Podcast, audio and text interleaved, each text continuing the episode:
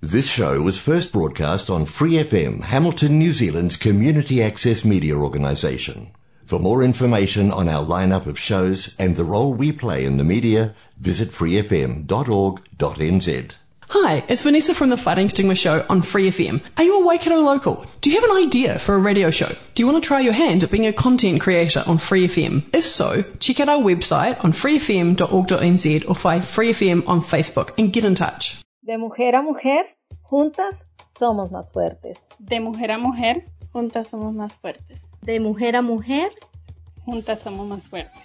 De mujer a mujer, juntas somos más fuertes. De mujer a mujer, juntas somos más fuertes. De mujer a mujer, juntas somos más fuertes. De mujer a mujer, juntas somos más fuertes.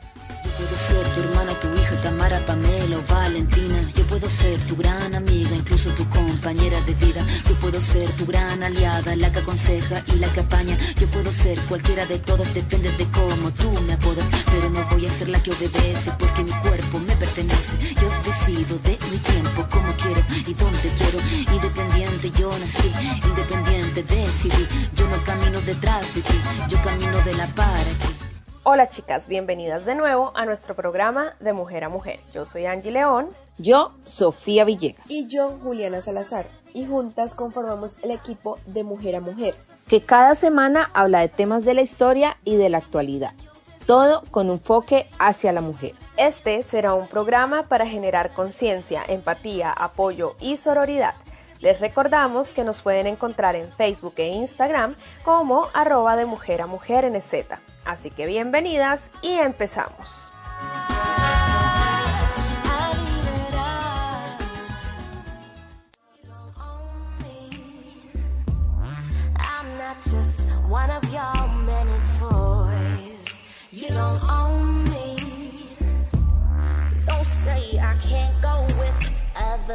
Empoderamiento sexual con Sofía Villegas.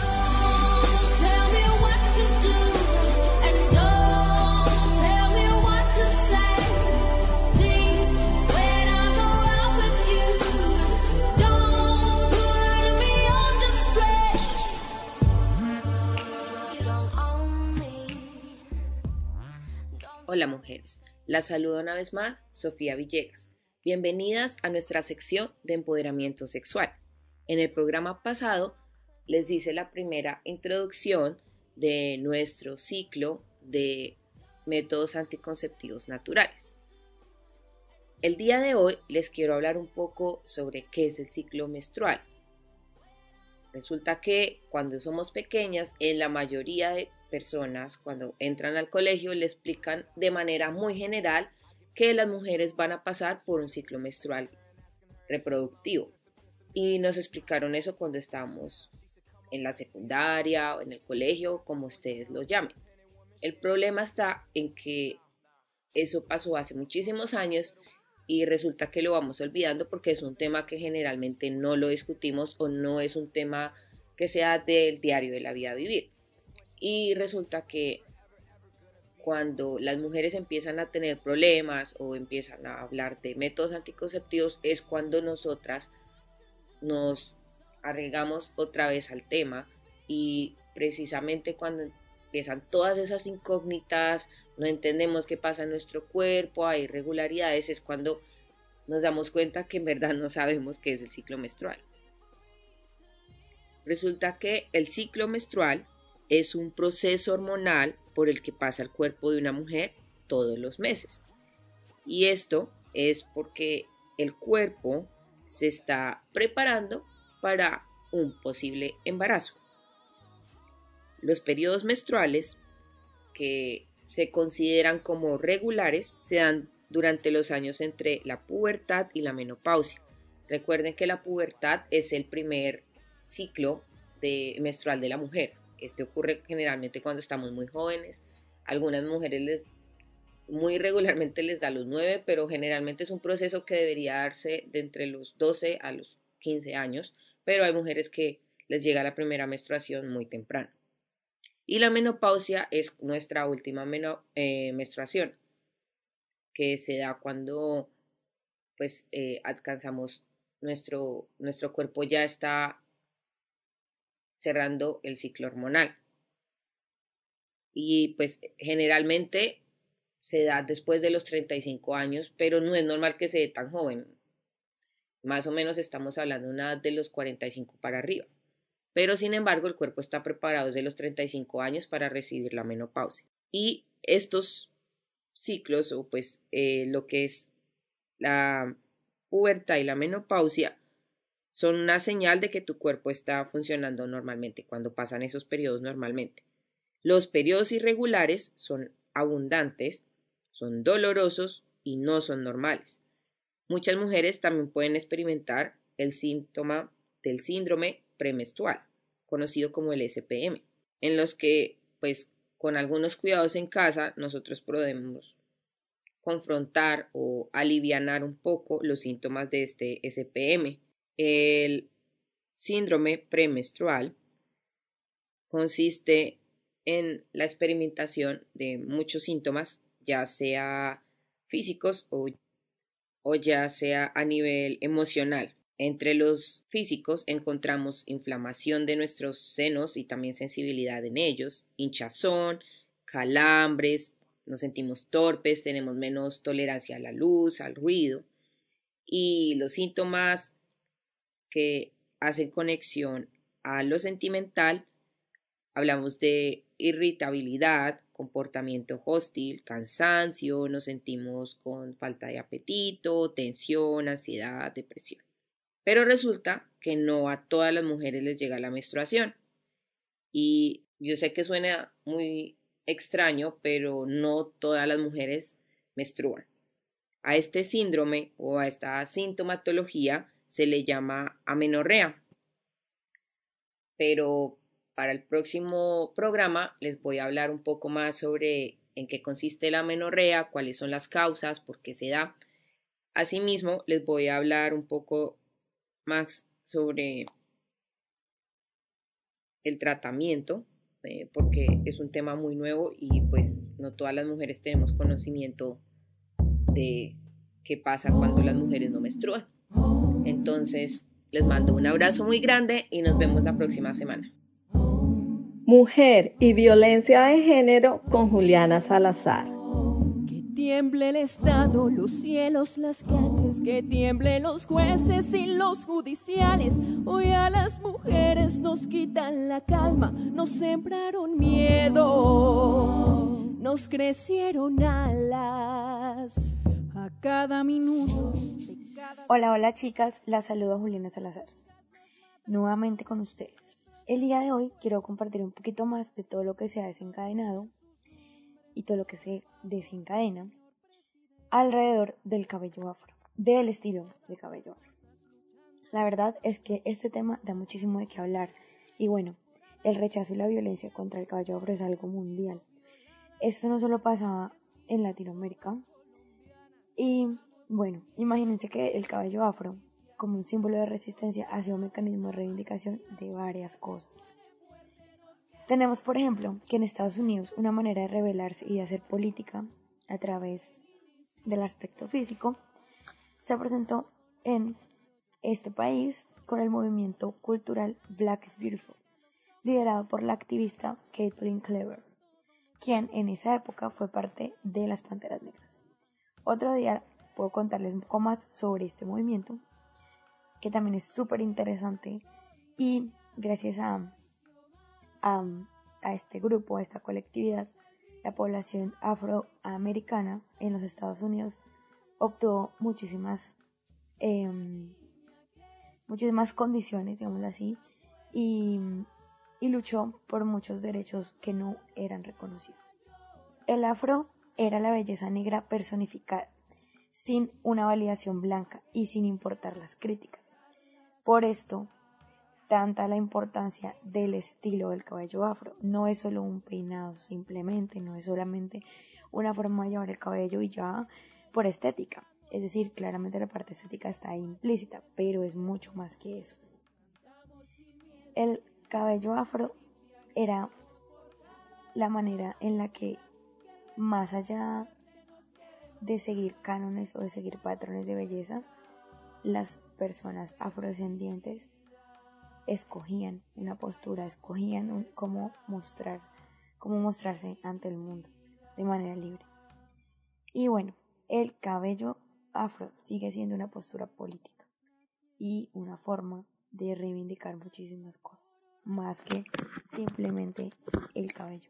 En Colombia, por ejemplo, hay una iniciativa muy poderosa sobre el hecho de lucir el cabello afro y esta iniciativa se llama Pelo Bueno.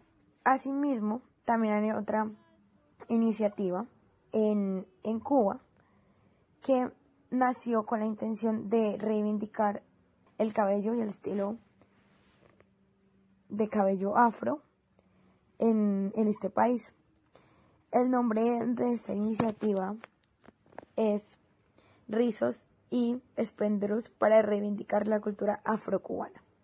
Esta propuesta comenzó como una serie de experiencias en el famoso eh, website Airbnb, que es el, el, sitio web en donde tú puedes encontrar acomodación. Y entonces se dedicaban a mostrar facetas de la cultura afrocubana a visitantes de otros países.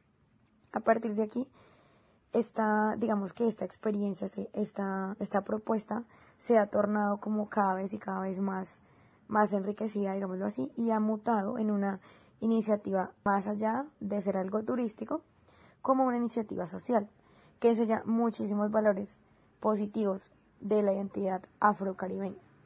Esto también es algo que, pues, que me parece bien importante em, aclarar y es que em, la, la cultura digamos el tema de la afro de la afrocolombianidad puede ser bien distinta de la cultura afrocaribeña. Digamos que San Andrés, por ejemplo, hace parte del Caribe, Cartagena, Barranquilla, digamos, toda esta parte pues, de nuestra costa, pero hay, un, hay una identidad afrocaribeña que es un poquito diferente a nuestra cultura afro en Colombia. Bueno, eso lo podemos tocar después, pero por ahora quería comentarles que al, digamos que alrededor del mundo hay muchas iniciativas para la reivindicación del cabello y del estilo de cabello afrodescendiente.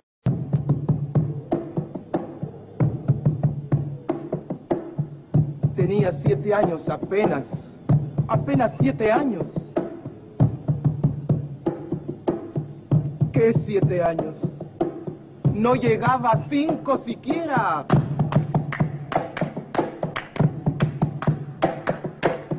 De pronto unas voces en la calle me gritaron, negra. ¡Negra! ¡Negra! ¡Negra! ¡Negra! ¡Negra! ¡Negra! ¡Negra! ¿Soy acaso negra? Me dije. Sí. ¿Qué cosa es ser negra? ¡Negra!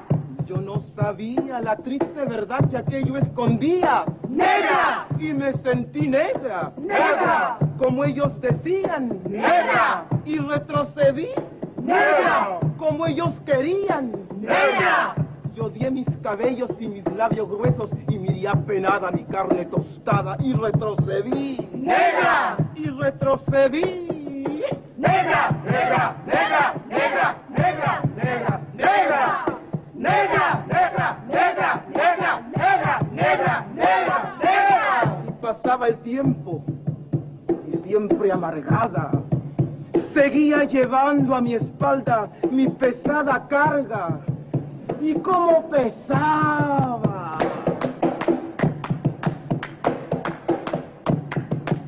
Me alacía el cabello, me volvé la cara y entre mis entrañas siempre resonaba la misma palabra. ¡Negra! ¡Negra! ¡Negra! ¡Negra! ¡Negra! ¡Negra! ¡Negra! Hasta que un día que retrocedía, retrocedía y que iba a caer.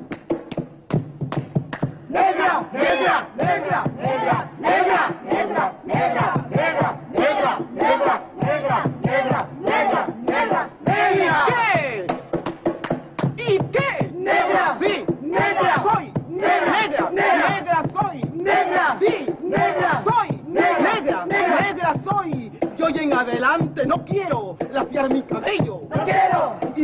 reírme de aquellos que por evitar, según ellos, que por evitarnos algún sinsabor llaman a los negros gente de color.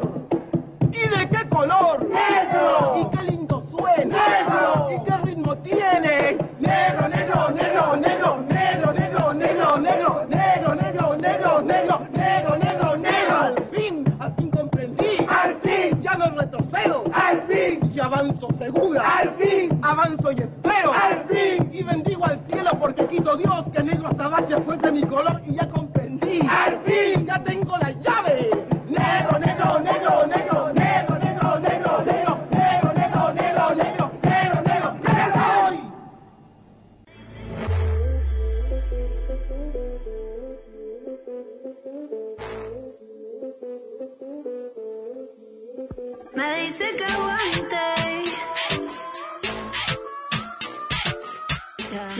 Rompiendo tabúes con Angie León. Me dice que aguante. No me da la gana, yo vine a llevármelo todo por delante de mi cante. Donde no está mami, mamá me pide que grite. Hola mujeres, bienvenidas de nuevo a nuestra sección de Rompiendo Tabúes. La saluda Angie León. Esta semana quise unirme a nuestra compañera Juliana, quien está hablando sobre la discriminación hacia el cabello afro, y les voy a hablar sobre un tema que se está volviendo muy común y es el racismo a la inversa, o el racismo hacia las personas de piel blanca. Y también aclarar algunos conceptos alrededor del racismo. Tenemos que el racismo es un fenómeno social y una ideología que defiende la superioridad de una raza sobre otra. Esto implica maltrato, vejaciones, discriminación y el asesinato o exterminio de personas pertenecientes a una raza que es considerada inferior. Como por ejemplo tenemos la época de la esclavitud, de la Alemania nazi, o la segregación de razas que se vivió en Estados Unidos, Sudáfrica y Namibia en la mayor parte del siglo XX y de las que aún se pueden observar secuelas e incluso prácticas que se siguen utilizando sistemáticamente. Hoy por hoy podemos ver el racismo desde la discriminación racial que se ejerce sobre las personas por ser de una raza u otra, y se da otorgando o no privilegios y derechos a estas personas, claramente dependiendo de su raza. La discriminación racial se da cuando se siente odio por otra persona o personas diferentes a nosotros, ya sea por sus costumbres, por su color de piel o el idioma que hablan, y esto se da por prejuicios que cargamos encima y la falta de información. Teniendo en cuenta las circunstancias en las que se da el racismo, ¿es sensato hablar de racismo hacia las personas blancas o racismo a la inversa? Pues no. En primer lugar, porque las personas de pieles blancas son las que históricamente han ejercido violencia sobre otras razas, como los ejemplos mencionados anteriormente. Las personas de piel blanca siempre han contado con más privilegios, más oportunidades, no se les ha matado sistemáticamente y no se les ha violentado sus derechos por su color de piel. Lo que sí existe son prejuicios hacia las personas blancas, prejuicios que se originan de acuerdo a la construcción social que vamos aprendiendo y adoptando, y asimismo los estereotipos que vamos interiorizando sobre otras personas. Y esto también se origina en las desigualdades de oportunidades y derechos que son latentes alrededor del mundo y que aún así siguen sin ser un problema sistemático como sí lo es el racismo. Porque para que exista el racismo a la inversa, las personas blancas deberían haber sido esclavizadas, no haber podido acceder a educación e incluso que dentro de los estereotipos de belleza, las personas blancas no fueran el patrón. Ahora, esto no quiere decir que tener prejuicios sobre las personas blancas esté bien o sea bueno, pero estos prejuicios no impiden ningún derecho como si lo hace el racismo, y que en definitiva el racismo a la inversa o el racismo hacia las personas blancas no existe. Ahora, ¿qué pasa con las mujeres racializadas?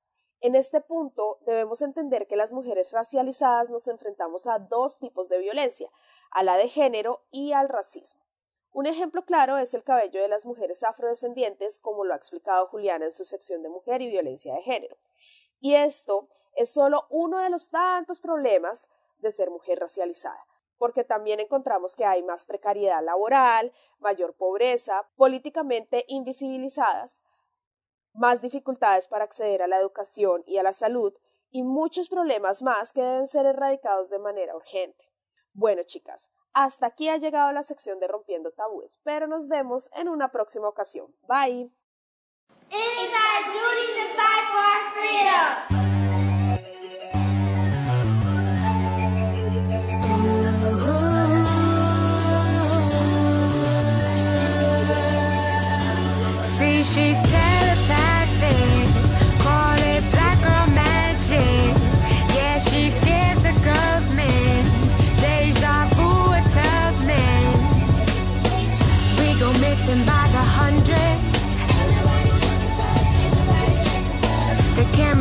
the sights go.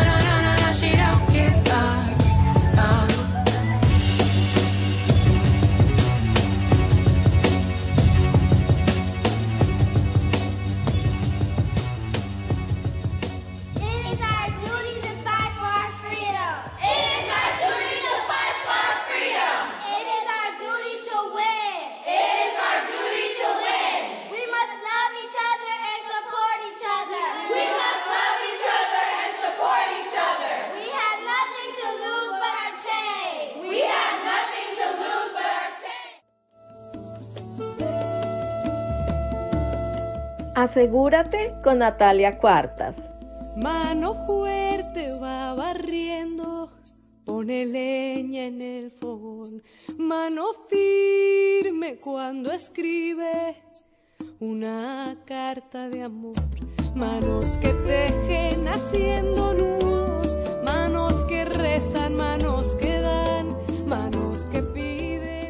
Un saludo a todas las mujeres que nos escuchan. Les habla Natalia Cuartas y hoy les acompaño nuevamente con Asegúrate, una sección para hablar de cómo estar más seguras en nuestras redes sociales, teléfonos, correos electrónicos y computadoras. En programas anteriores hemos hablado de diversas formas de violencia en línea, específicamente la violencia en línea contra las mujeres, pues según la Organización de Naciones Unidas, las mujeres, las niñas y las adolescentes somos la mayoría de las víctimas de este tipo de ataques. Sin embargo, hoy quiero hablar de un grupo específico de mujeres que están siendo cada vez más violentadas a través de redes sociales y otros medios electrónicos. Hoy hablaremos de cómo las mujeres periodistas están siendo víctimas de este tipo de violencia, muchos más que sus colegas hombres, y cómo este hecho es también una amenaza a la libertad de prensa y la libre información. Según la UNESCO, los ataques a las periodistas pueden ir desde el acoso, la estigmatización, la expresión de odio sexista, la agresión física e incluso el asesinato, pues un porcentaje de las amenazas en línea terminan siendo llevadas a cabo en el ámbito físico. Las periodistas, además de ser atacadas por su labor, también están siendo objetos de violencia de género. Además, la UNESCO agrega que las amenazas a las que se enfrentan están centradas en sus características físicas, su origen étnico-cultural, mucho más allá que el contenido de su trabajo. Frente a este tema, la UNESCO y la Red Internacional de Periodistas decidieron sacar una encuesta para determinar cuál ha sido el impacto de la violencia en línea contra las periodistas y así empezar a tomar medidas concretas frente al tema. En total participaron 900 mujeres de 25 países. Las cifras que arrojó la encuesta realmente nos deberían poner a reflexionar, no solo sobre nuestras actuaciones como sociedad, sino sobre el papel que están jugando las redes sociales hoy en día y el grado de vulnerabilidad que muchas veces representan. Según el informe, el 73% de las mujeres periodistas que respondieron la encuesta han sido víctimas de violencia en línea durante la realización de su trabajo. 25% ha recibido amenazas de violencia física, 18% fueron amenazas de violencia sexual. Además, el 30% dijo haberse autocensurado y dejar de informar sobre ciertos temas como resultado del abuso y el acoso en línea. La gran mayoría manifestó que ha tenido graves consecuencias de salud mental. Este hecho no es grave solo por la salud y la integridad de ellas como mujeres, que ya de por sí es muy importante, sino también por la labor que realizan, en donde según la encuesta, la mayoría de los ataques son realizados con el fin de silenciar su trabajo. Según el informe, los perpetradores de estos ataques son troles anónimos, actores políticos, colegas o trabajadores de los medios que son competencia. El hecho de que los ataques sean anónimos agrava mucho más la situación, porque si esos ataques se hacen desde cuentas ficticias, es más difícil adelantar una investigación y dar con los perpetradores de estos hechos. También quedó en evidencia que las mujeres que cubren política, leyes, economía, deportes, derechos de la mujer, temas de género y feminismo son los principales blancos de ataques de violencia en línea. En cuanto a las plataformas, las encuestadas manifestaron que Facebook es para ellas la más insegura en comparación con Twitter, Instagram, WhatsApp o YouTube. Esto se convierte entonces también en un llamado importante para estas plataformas digitales de volver sus entornos mucho más seguros y crear respuestas más eficientes cuando se hacen reportes o denuncias sobre la seguridad dentro de sus plataformas. De igual forma, como lo hemos venido mencionando, un llamado también a la legislación de los países para que realmente se puedan tomar medidas sobre este tipo de hechos. Por eso el programa de hoy es un llamado a centrar la atención de nuevo sobre la violencia en línea contra las mujeres, hoy contra las mujeres periodistas, en donde se busca silenciar e intimidar a partir del género, en donde las amenazas ponen en juego la vida de las periodistas, así como su información. Sus ataques cibernéticos también pueden poner en riesgo su trabajo y la información confidencial que ellas pueden llegar a manejar. Por eso, una vez más, un llamado a que naveguemos de forma segura. Y si en algún momento somos víctimas de ataques, no dudemos en denunciar y tomar medidas, porque muchas veces estos ataques pueden pasar del mundo en línea al mundo físico. Espero que les haya gustado el programa de hoy. Recuerden que si tienen dudas o quieren saber sobre un tema en específico, pueden escribirnos a nuestras redes sociales o a nuestra página web. Gracias por acompañarnos el día de hoy. Las esperamos la próxima semana con más temas y recomendados aquí en De Mujer a Mujer. No olviden seguirnos en Facebook e Instagram en arroba de Mujer a Mujer NZ. Hasta la próxima. For more episodes, use the accessmedia.nz app for iOS and Android devices, or subscribe to this podcast via Spotify, iHeartRadio, or Apple Podcasts. This Free FM podcast was brought to you with support from New Zealand On Air.